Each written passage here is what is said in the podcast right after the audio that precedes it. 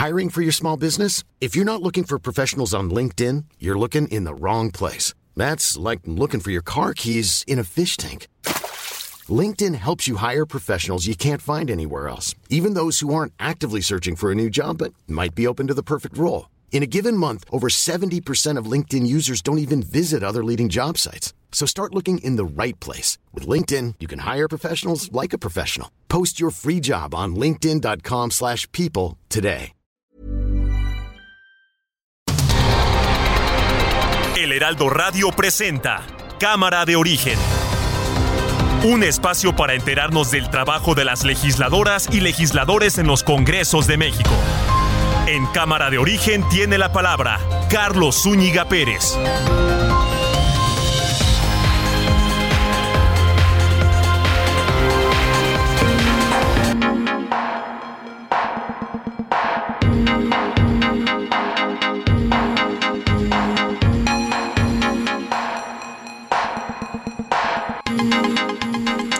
¿Qué tal? ¿Cómo está? Buenas tardes. Gracias por acompañarnos en esta nueva emisión de Cámara de Origen. Les habla a Carlos Ullica Pérez en este día, martes 23, 23 de agosto de 2022, con mucha información que vamos a compartir el día de hoy eh, con ustedes. Sigue habiendo muchos ecos eh, del tema de Ayotzinapa, pero también pues en el tema político se mueven las cosas.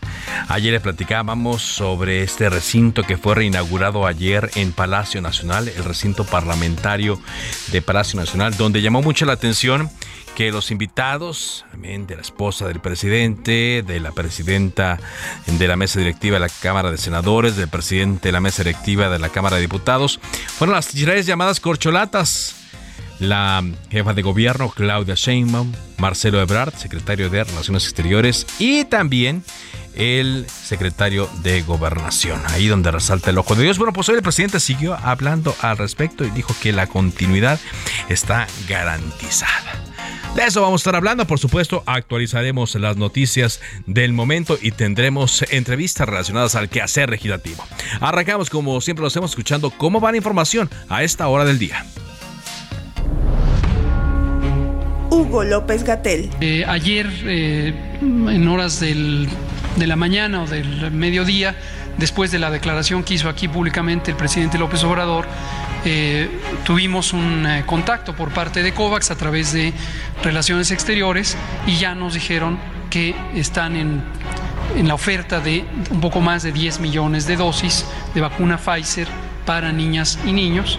Condición imprescindible, tenemos que tenerlas ya muy pronto, en septiembre, a más tardar tenemos que tenerlas. Como hemos advertido y lo seguiremos advirtiendo, mientras la epidemia siga activa en el mundo, es probable que pudiera retornar. Una tendencia que se está configurando en el mundo es donde ya empiezan a existir olas que pudieran sincronizarse con las temporadas de frío. Estoy muy contento y muy tranquilo porque hay relevo generacional hay varios. Entonces ya esa preocupación de antes no existe. Senador Ricardo Monreal. Porque obviamente el que esté aquí con Joaquín a un lado, o con Luis, o con Kenny a un lado, o con Anapá, o con cualquiera del presidente, yo me arriesgo y van a decir, Monreal es un traidor. ¿Y por qué es un traidor Monreal? Porque sostiene un libro como en la Inquisición, se abrogan el derecho a quemar y acusar por un libro. Y sin embargo me arriesgo y digo, vale la pena la tolerancia.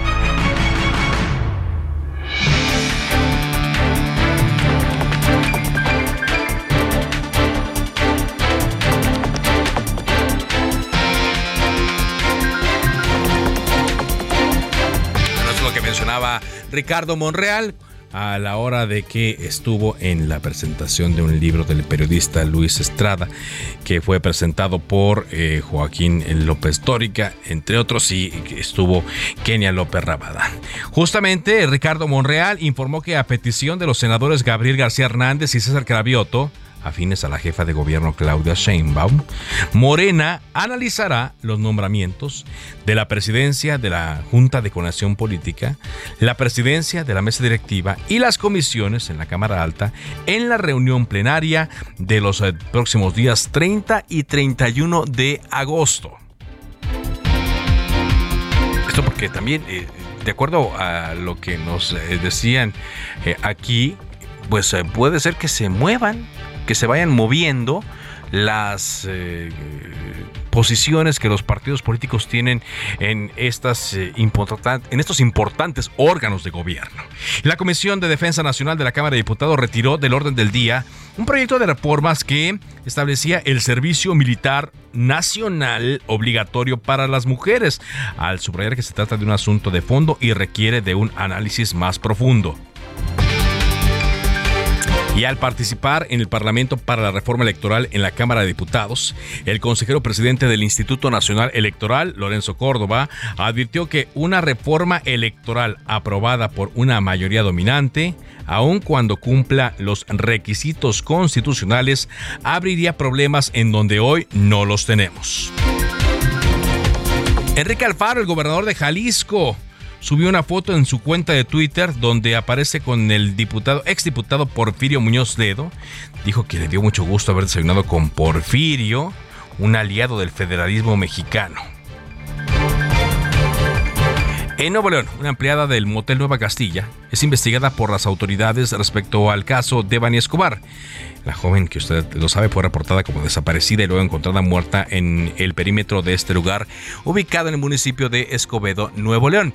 Resulta que eh, esta mujer al parecer guardó evidencias, guardó información que en un principio se le había negado a las instancias que investigaban el caso de la desaparición y por eso esta empleada está siendo indagada.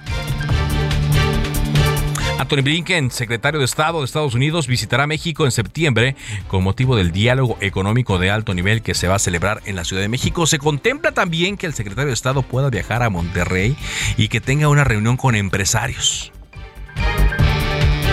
Un grupo de habitantes del ejido Santa Cecilia en el municipio de Castaños, Coahuila, junto con policías municipales, asfixiaron hasta la muerte a un osesno que se había acercado a la población aparentemente a buscar agua. Recordemos que esta zona se encuentra en medio de una sequía y pues los animales bajan buscando, bajan o se acercan a las zonas pues llamadas ahora urbanas que antes eran obviamente más silvestres, más para la fauna y de esta eh, manera pues buscan alimento y buscan agua. El gobernador Miguel Riquelme anunció acciones contra los responsables y la Profepa también anunció que se va a intervenir y a presentar las denuncias correspondientes.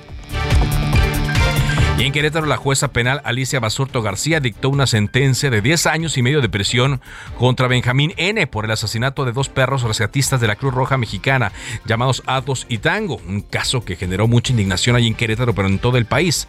Además, condenó al sentenciado a pagar 2.4, o sea, 2 millones 400 mil pesos como reparación del daño. Son las 4 de la tarde con 7 minutos. Lo mejor de México está en Soriana. Aprovecha que la uva Globo está a 19.80 el kilo. Sí, a solo 19.80 el kilo. Y lleva la papa blanca a 29.80 el kilo. Sí, a solo 29.80 el kilo. Martes y miércoles del campo de Soriana. Solo 23 y 24 de agosto. Aplica restricciones.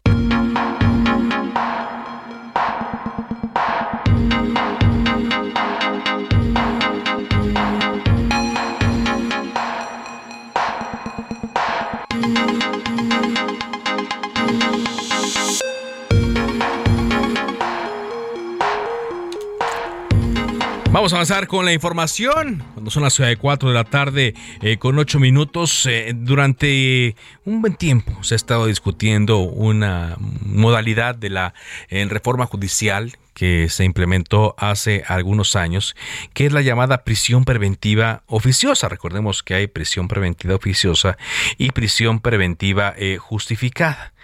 La Suprema Corte de Justicia va a discutir en breve un proyecto que rechaza la prisión preventiva oficiosa y de ser aprobado por ocho votos de los ministros de la Sala Superior, impedirá que esta medida se siga aplicando a los acusados de delitos en todo el país. ¿Por qué? Porque recordemos que eh, parte fundamental del nuevo sistema de justicia penal acusatorio es la presunción de inocencia. Y si una persona es inocente, hasta que un juez con base en pruebas, con base en argumentaciones, con base en juicios, determine si o no una persona es responsable de un delito, es culpable, pues se debe cuidar la presunción de inocencia.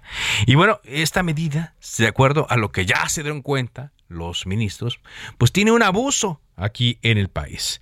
El ministro Luis María Aguilar repartió hoy a sus colegas el proyecto que establece la, la inaplicación, corrijo, la inaplicación del artículo 19 de la Constitución en un párrafo que prevé la prisión preventiva forzosa para una lista de 16 delitos que se ha ido incrementando mediante varias reformas impulsadas por el actual gobierno.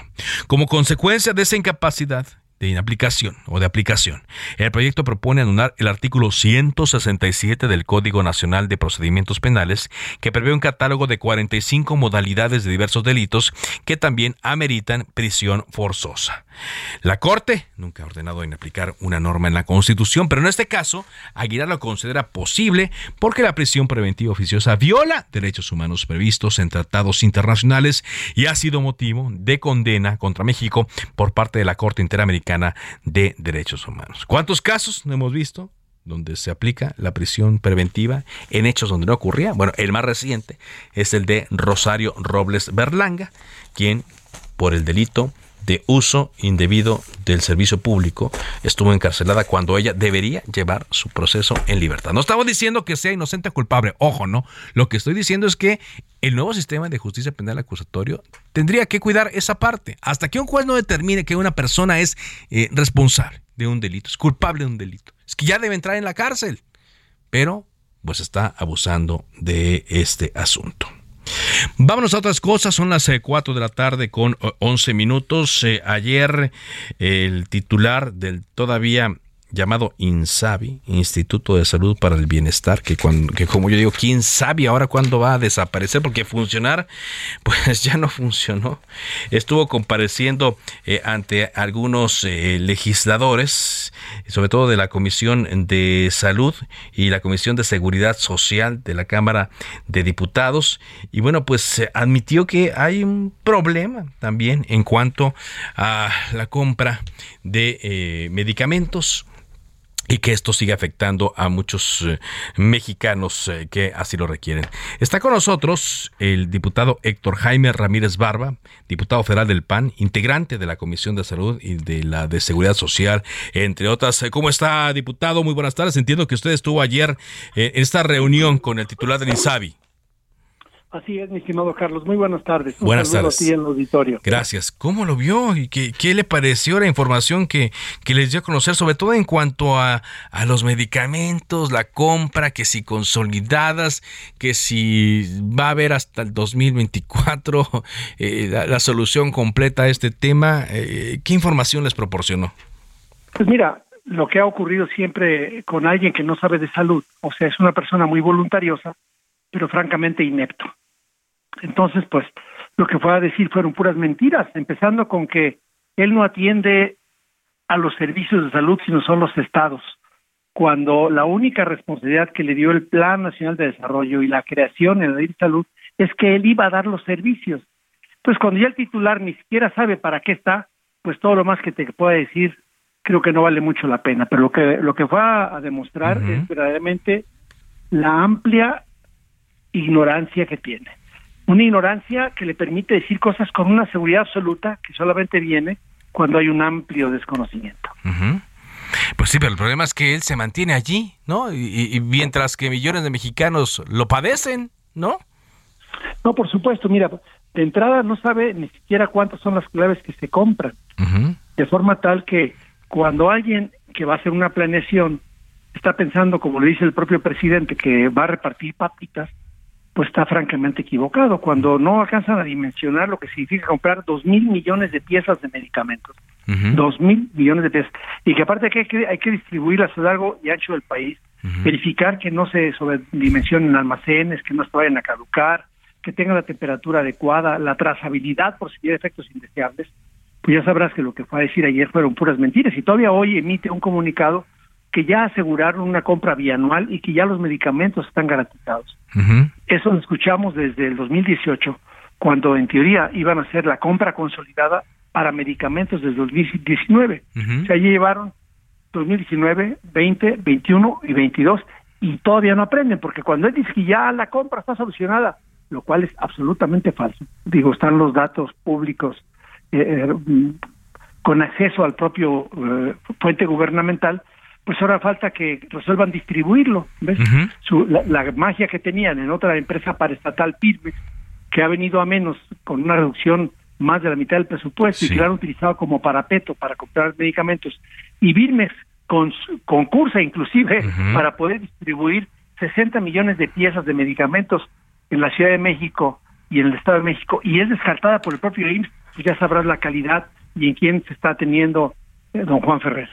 Pues sí, pero ¿Qué, puede pasar, eh, diputado, eh, al ver que muchos mexicanos pues están sufriendo la falta de medicamentos y que ven pasar el tiempo, ven deteriorarse su salud, ese tiempo valioso a no recibir un medicamento, no estar suministrado, y pues su vida está en peligro, si no es que muchos ya perdieron la vida. Estoy platicando con el diputado doctor Jaime Ramírez Barba, diputado federal del PAN, integrante de la Comisión de Salud. ¿Qué se puede hacer mientras?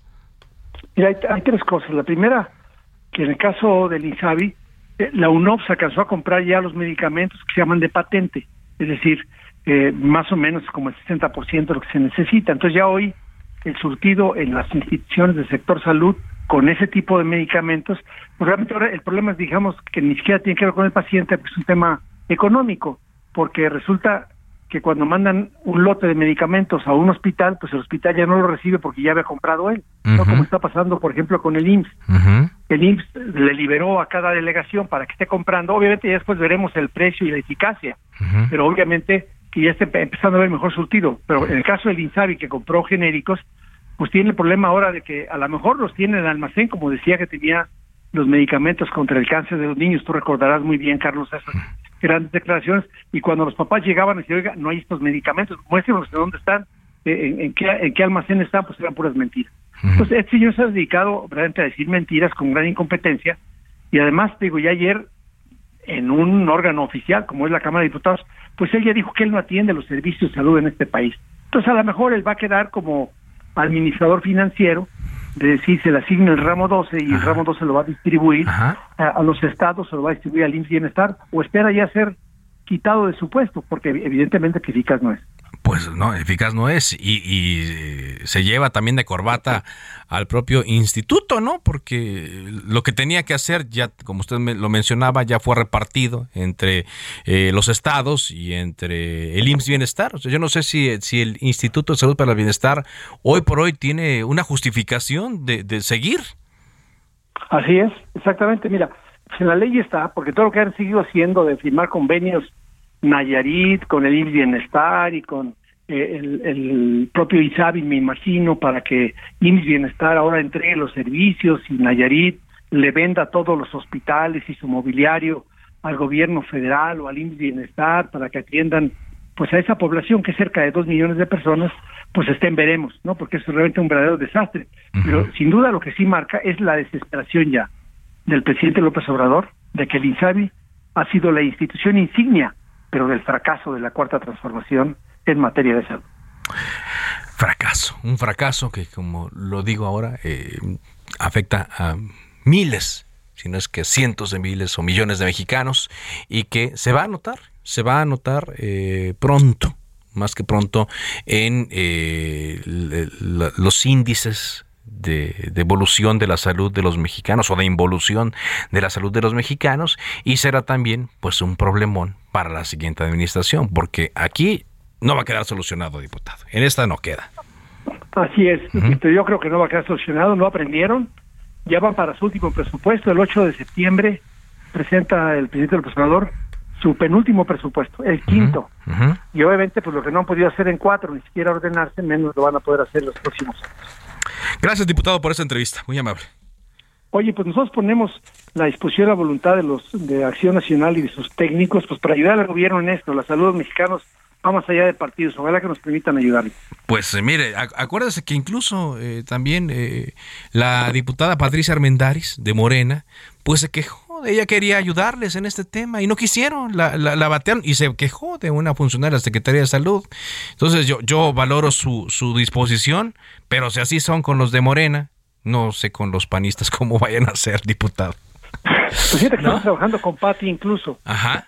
Estamos platicando con Pati. Ah, qué bueno. ya, ya, ya, presentamos toda una iniciativa juntos porque pues la idea al menos que nos pongamos a discutir sobre la mesa. ¿ves? México sí necesita un nuevo sistema de salud Pues sí, pública. urge. Necesita un nuevo sistema de atención médica que esté bien garantizado, que sea efectivo para todos, independientemente de en qué trabajes, qué género tienes o qué edad tengas. Por supuesto. Muchas gracias. Gracias, diputado. Hasta luego. Héctor Jaime Ramírez de Barba del Partido de Acción Nacional. ¿Por qué? Porque los retos ahí están. Hoy se dio a conocer información en torno al caso de la viruela del mono o viruela símica. Ya son 386 casos confirmados en el país. 24 estados tienen eh, contagios confirmados.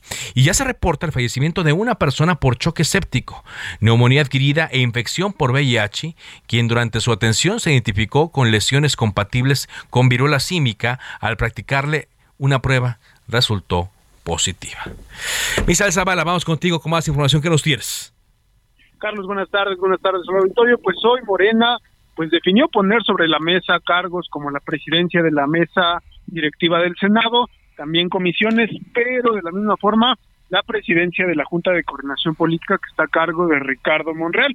Así lo informó el propio coordinador de Morena en el Senado, Ricardo Monreal, quien detalló que a petición de los senadores Gabriel García Hernández y también de César Cravioto, quienes son afines a la jefa de gobierno de la Ciudad de México, Claudia Sheinbaum, se propuso que estos cargos sean analizados por el grupo parlamentario morenista durante la reunión plenaria que sostendrá Morena el próximo 30 y 31 de agosto. El, senador Monreal dijo que el martes que inicie esta eh, reunión plenaria se pondrá sobre la mesa estos temas. Incluso, eh, pues dijo que la presidencia de la Junta de Coordinación Política también estará a discusión debido a que pues se le, se le ha pedido a eh, Ricardo Monreal que eh, se someta a votación también esta presidencia. Monreal, quien también preside la Jucopo, sostuvo que no tiene problemas para discutir cualquier tema y pues adelantó que estos temas serán abiertos, incluso habrá acceso a los medios de comunicación para que eh, pues se dé cuenta de la discusión.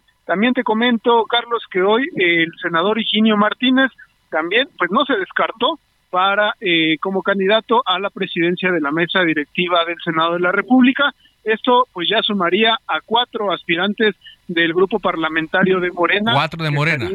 Ajá. cuatro de Morena ya que estarían eh, pues compitiendo o con aspiraciones a esta presidencia del Senado. Se trata pues también de Gabriel García Hernández, Alejandro Armenta Mier y José Narro Céspedes, quien actualmente es vice coordinador, vicepresidente de la mesa directiva del Senado. Esos cuatro morenistas estarían eh, pues eh, yendo a una votación en urna el próximo 31 de agosto. Eh, lo definirá el grupo parlamentario de Morena. Después de esta definición, se someterá a votación también desde el Pleno del Senado de la República para que se ratifique el próximo presidente de la mesa directiva del Senado y sustituya a Olga Sánchez Cordero. O sea- Carlos, hasta que. O sea, hasta el final, ¿no? De- se esperarían hasta el último día prácticamente para que se, elija el presidente de la mesa eh, directiva. Por ahí también se manejó que si Eduardo Ramírez regresaba. Vaya, no sabemos si eh, ante la, la falta de consenso, pues vayan a salir con una eh, idea diferente o incluso hasta repetir eh, personaje, porque pues eh, aunque esto es una, digamos, eh, prerrogativa que podría tener Morena, pues tienen que tener el consenso de los demás partidos políticos, ¿no? Efectivamente, sí, esto se tendrá que someter a discusión, también a votación del Pleno del Senado de la República.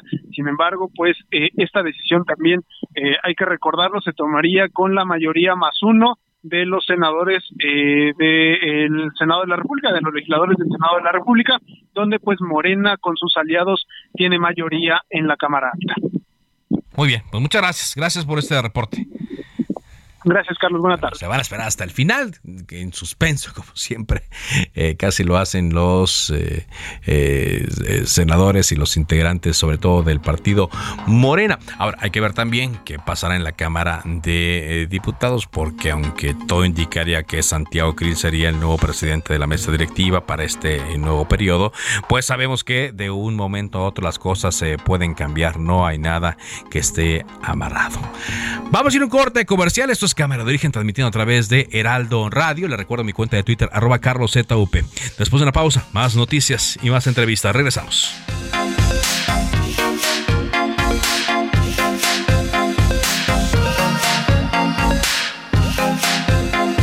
Lo mejor de México está en Soriana. Aprovecha que la uva Globo está a 19.80 el kilo. Sí, a solo 19.80 el kilo. Y lleva la papa blanca a 29.80 el kilo. Sí, a solo 29.80 el kilo. Martes y miércoles del campo de Soriana. Solo 23 y 24 de agosto. Aplican restricciones. Se decreta un receso. Vamos a un corte, pero volvemos a Cámara de Origen con Carlos Zúñiga Pérez. Se reanuda la sesión. Volvemos a Cámara de Origen con Carlos. Hey, it's Ryan Reynolds, and I'm here with Keith, co star of my upcoming film, If, only in theaters, May 17th. Do you want to tell people the big news? All right, I'll do it. Sign up now and you'll get unlimited for $15 a month in six months of Paramount Plus Essential Plan on us. Mintmobile.com slash switch. Upfront payment of $45 equivalent to $15 per month. Unlimited over 40 gigabytes per month. Face lower speeds. Videos at 480p. Active Mint customers by 531.24 get six months of Paramount Plus Essential Plan. Auto renews after six months. Offer ends May 31st, 2024. Separate Paramount Plus registration required. Terms and conditions apply if rated PG. Los Zúñiga Pérez.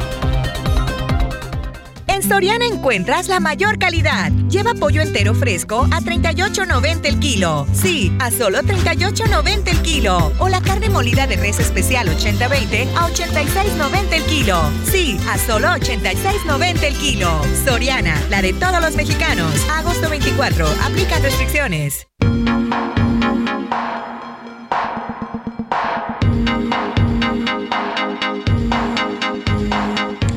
Vamos a pasar con la información cuando son las 4 de la tarde con 30 minutos tiempo del eh, centro de México. Eh, se está llevando a cabo, eh, usted lo sabe, en foros, los foros alternativos y los oficiales en torno a la reforma electoral, esta que eh, fue impulsada por el presidente Andrés Manuel López Obrador, pero que resultó en muchas propuestas de varios partidos políticos y se dio la participación ya de Lorenzo Córdoba Vianelo, el consejero presidente del Instituto Nacional Electoral. Elia Castillo, danos más información al respecto. Adelante. Muy buenas tardes, Carlos. Te saludo con gusto a ti el auditorio. Pues así es, el eh, consejero presidente del Instituto Nacional Electoral participó en el foro 17 de este Parlamento Abierto de la Reforma Electoral. Aquí, pues señaló que el Instituto eh, Nacional Electoral no necesita refundarse y mucho menos suprimirse o desaparecer. Tras recalcar que una reforma electoral en este momento no es necesaria, indispensable y mucho menos urgente, aseguró que se pueden realizar las elecciones de 2023 y 2024 sin cambiar las reglas actuales con resultados legales y legítimos. Escuchemos parte de lo que comentó durante su participación en este foro. A partir de un diagnóstico serio y objetivo basado en datos ciertos, se puede afirmar que el sistema funciona y funciona bien. Sin duda es mejorable. Desde esta óptica, más allá de un cambio de reglas o de nombre, el INE no necesita, me parece, refundarse o transformarse a fondo, ni mucho menos suprimirse o peor aún desaparecer. Tanto el INE como nuestro sistema electoral en su conjunto pueden, como decía, mejorarse, pero para evitar un retroceso sería muy importante preservar los siguientes puntos.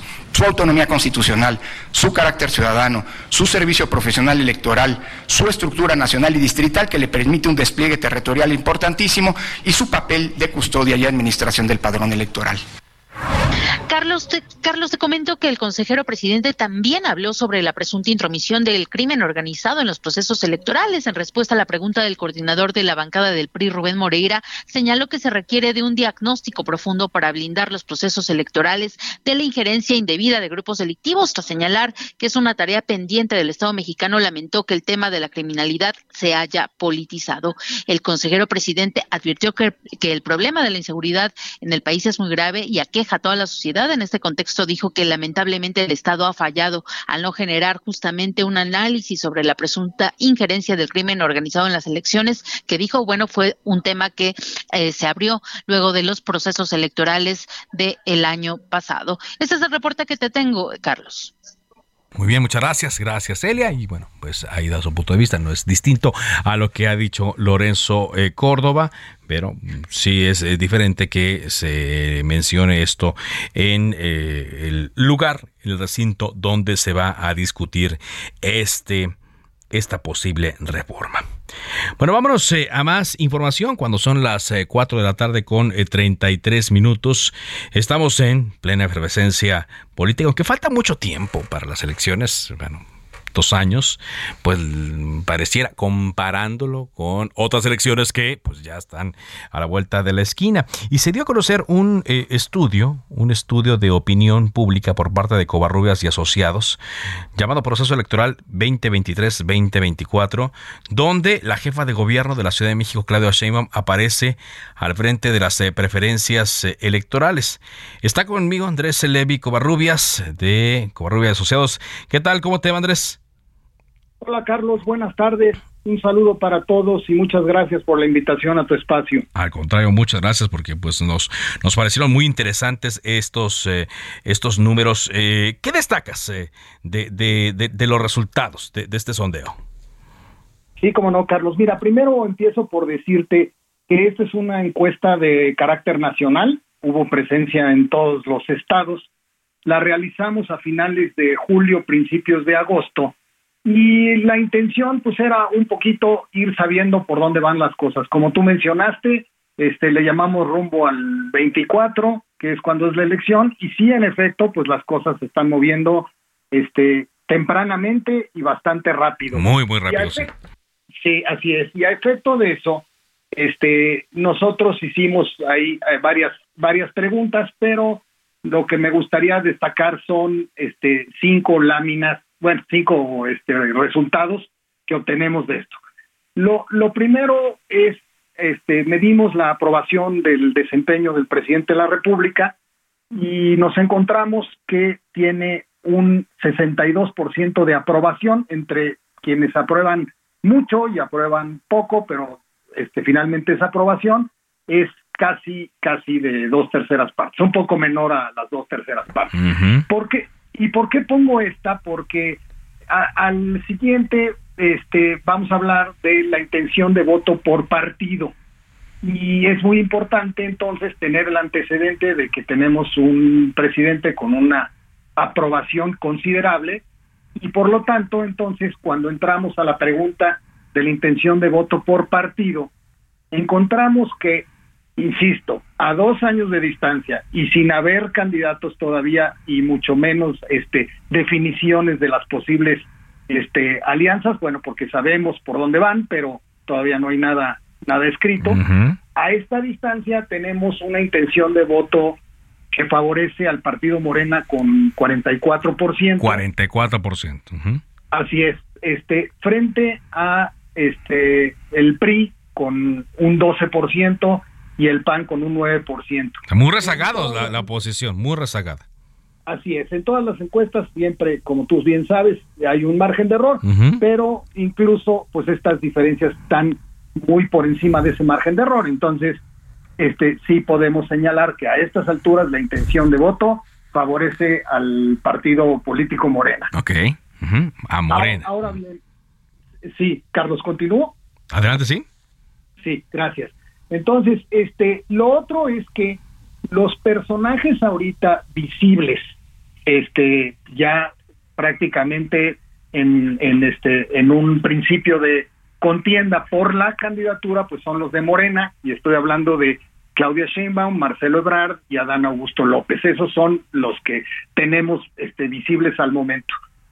Y este, y entonces, pues nos metimos a, evaluar un poquito a estos tres personajes y en la parte de conocimiento y opinión quisimos sumar aún por poner algún ejemplo, ¿verdad? Porque como insisto no hay nada no hay nada definido aún, pero por poner algún ejemplo pusimos a, este a Margarita Zavala por el PAN y este y a a Luis Donaldo Colosio, que pudiera ser en movimiento, aunque pudieran ser otros, y también medimos a Ricardo Monreal.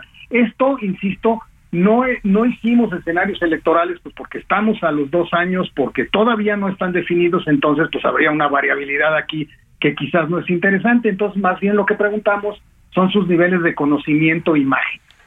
Y hablando entonces de los personajes que mencioné, este, los dos más conocidos son Margarita Zavala y Marcelo Ebrard, prácticamente con proporciones este, iguales de dos terceras partes de conocimiento dentro del, electorado nacional. Y en una este, tercera posición estaría Claudia Sheinbaum con el 58%, un poquito más abajo Luis Donaldo Colosio con el 50% y los otros dos personajes ya están rezagados este 50% de Luis Donaldo Colosio, pues es importante eh, eh, destacar que está asociado a la marca nombre de su padre, ¿no? Claro. Porque sí, de hecho, sí, sí, este, tenemos hasta la pregunta basada en una fotografía y cuando le pones la fotografía, pues este conocimiento se disminuye este, de manera importante, pero cuando preguntas, ¿has oído el nombre Luis Donaldo Colosias, lo, conoces, pues sí, este, eh, te, sube esto. En cuanto a la imagen, este, y descontando, digamos, la opinión positiva de la negativa, tenemos que Claudia Sheinbaum tendría una, tendría en este departamento la mejor imagen con un más 29, insisto, descontando lo positivo de lo negativo, le seguiría Marcelo Ebrard con 18 y Luis Donaldo Colosio, con esa salvedad de la que estoy hablando, tendría una imagen positiva de más 14. Los otros personajes evaluados están este, muy distantes eh, de, de estos tres que acabo de mencionar. Muy, muy distante. Se nota una diferencia, ¿no? Una diferencia importante eh, entre los contendientes, pero como tú bien lo mencionabas, es una fotografía al día de hoy. Estamos a finales de agosto, cuando faltan todavía eh, menos de dos años eh, para eh, las eh, elecciones y, como tú lo mencionas, pues es un indicativo, ¿no? De cómo andan las cosas en este momento, con la salvedad de que, bueno, puede haber muchos factores que podrían, podrían afectar. A mí lo que me llama la atención es que a pesar de este pues, posible desgaste que hay del gobierno, la gente sigue viendo de acuerdo a este ejercicio con buenos ojos a Morena y, y la popularidad del presidente también, ¿no? Se mantiene en esos niveles. Así es, se mantiene. O sea, el presidente entró con una aprobación superior a 70%, y este y esto, bueno, todos sabemos que este se entra en el momento más alto y después hay una disminución. Sin embargo, en el caso del presidente, yo no tengo medidos todos los meses ni con una periodicidad tan regular, pero pero de otras encuestas, pues sabemos que este se ajustó, digamos, en niveles del 60 al 65%, ha bajado un poquito del 60% en algunos momentos, pero ahí se mantiene en esto, entonces sí es una imagen muy favorable que sigue conservando.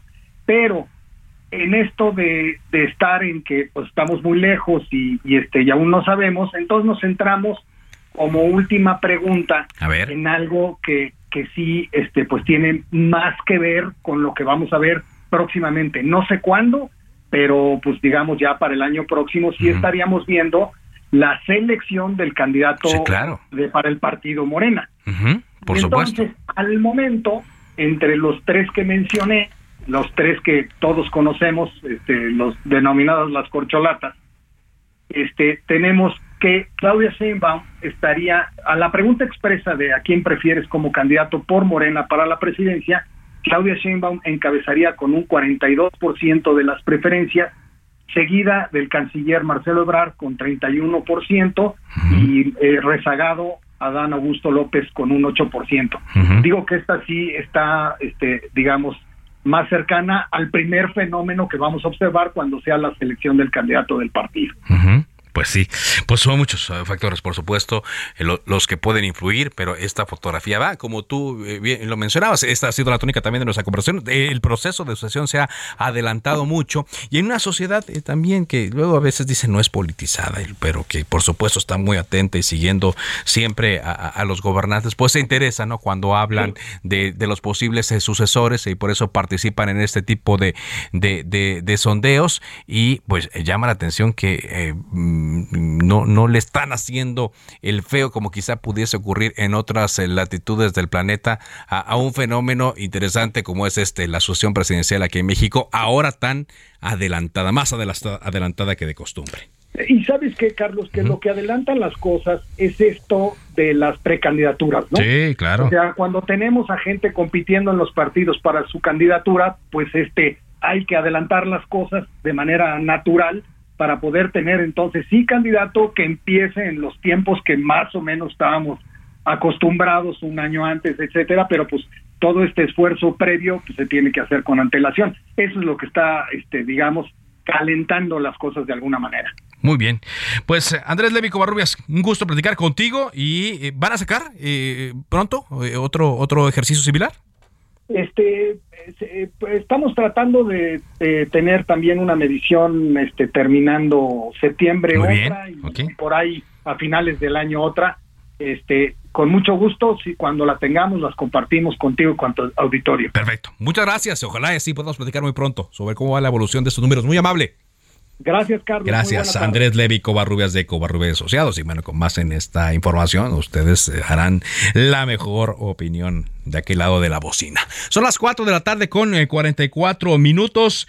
Hay un video que está generando mucha indignación, eh, sobre todo entre la comunidad joven y quienes tienen mucha conciencia del cuidado del medio ambiente. Hay, ocurrió en, en, en Coahuila el maltrato a un ocesno en el municipio de Castaños. hay varias personas que se ve cómo lo maltratan. Luego llegan policías que también tienen un comportamiento nada, nada adecuado para el manejo de este. Vaya, se nota una inexperiencia, por supuesto que es lo grave, creo yo, en el manejo de, de, estas especies. Pero vamos contigo, Alejandro Montenegro, con todas las reacciones que está generando y las acciones también que está generando eh, este video que ya está dando la vuelta al mundo. Adelante con tu reporte. ¿Qué tal, Carlos? Muy buenas tardes. Te saludo con mucho gusto desde Coahuila. Pues sí, ha generado bastante indignación este video, estas fotografías que circularon eh, durante este martes y en el que, bueno, pues como bien eh, tú señalas, se observa a pobladores del municipio de Castaños, para ubicarnos es en la región centro de Coahuila, un, municipio pequeño, donde, bueno, pues se observa que están eh, sometiendo precisamente a este ocesno, a este ejemplar de oso negro, que cabe resaltar que es un animal que está en peligro de extinción y bueno, pues con unas cuerdas le atan los pies, las patas, le atan también el cuello, empiezan a someterlo hasta causarle la muerte. Y bueno, pues todo esto también, eh, mientras hay policías que están ahí alrededor y a pesar de su autoridad, pues no hace nada para detener eh, estos actos. Al contrario, incluso uno de ellos se observa que está eh, con su celular videograbando o tomando fotografías de este acto. Y bueno, pues esto ya generó muchas reacciones a raíz de una denuncia que hizo el activista Arturo Islas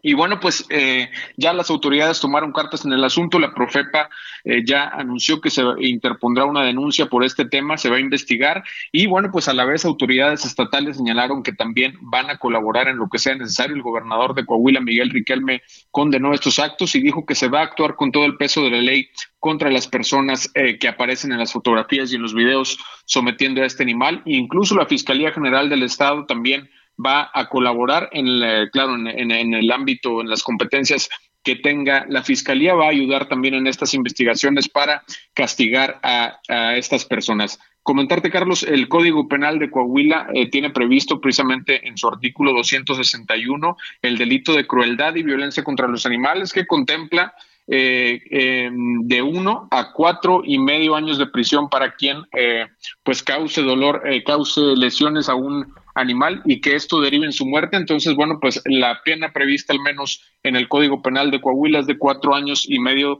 de cárcel como máximo. Entonces, bueno, pues vamos a esperar cómo se desarrollan precisamente estas investigaciones de este hecho que ha causado bastante indignación a nivel nacional. es un hecho que causa indignación. Uno ve el video y por supuesto que, que, que se indigna.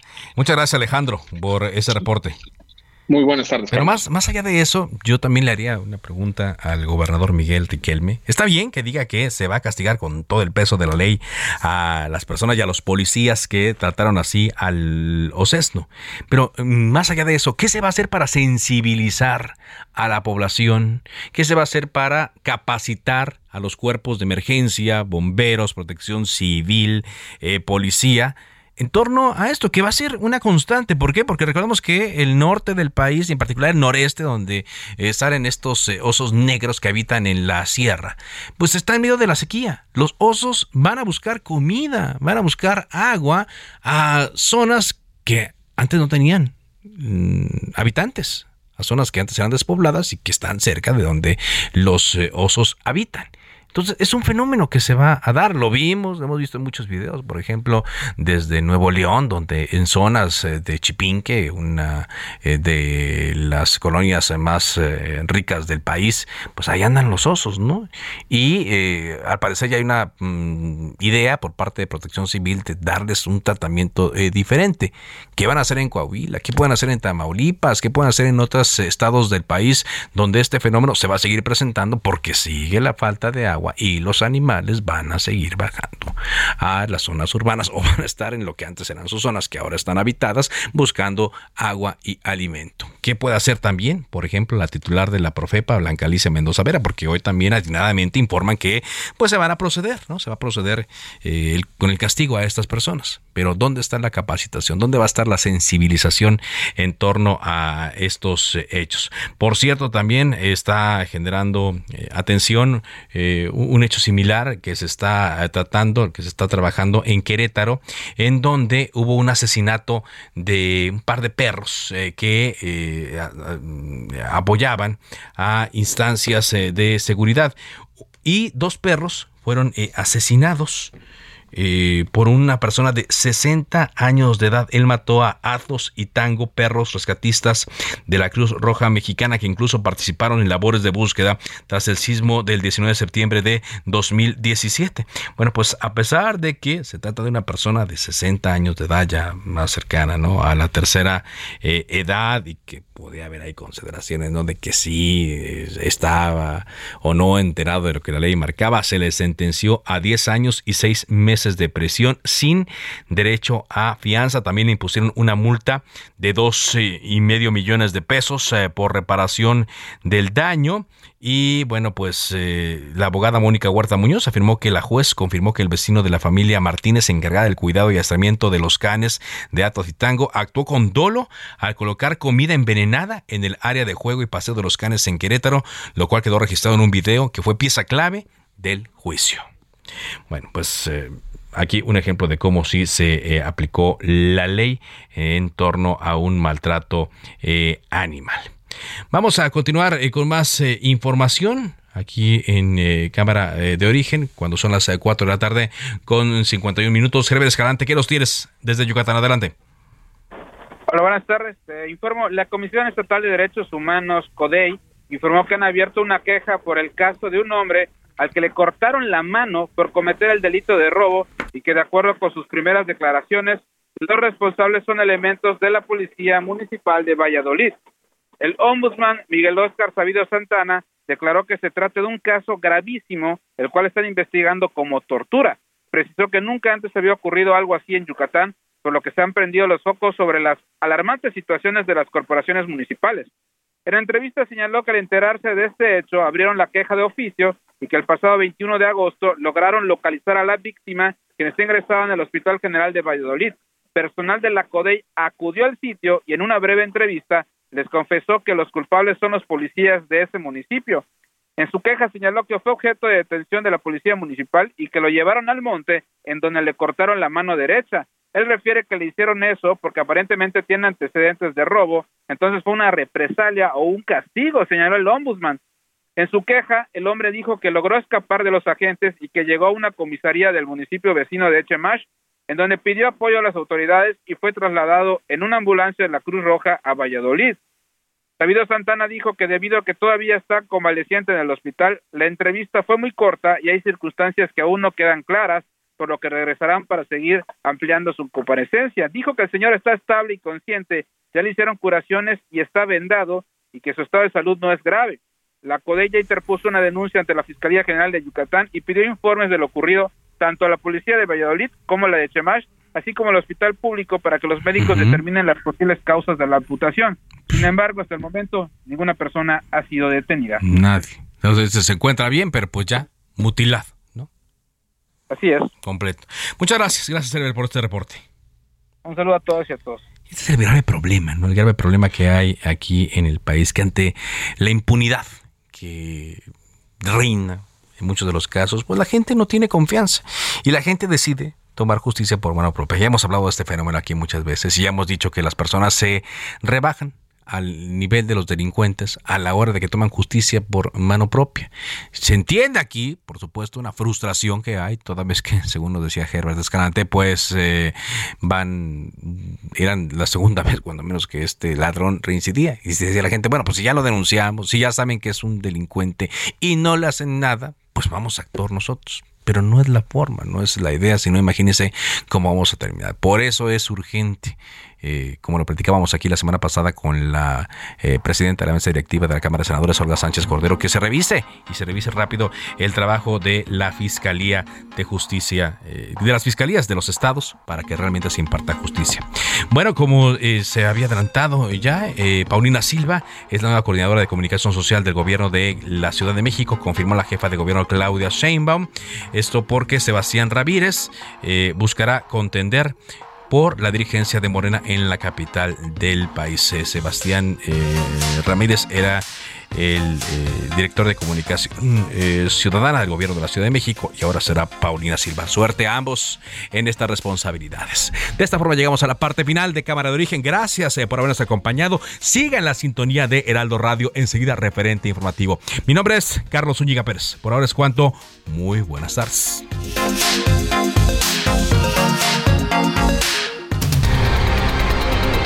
Se cita para el próximo programa. Cámara de origen, a la misma hora, por las mismas frecuencias del Heraldo Radio. Se levanta la sesión.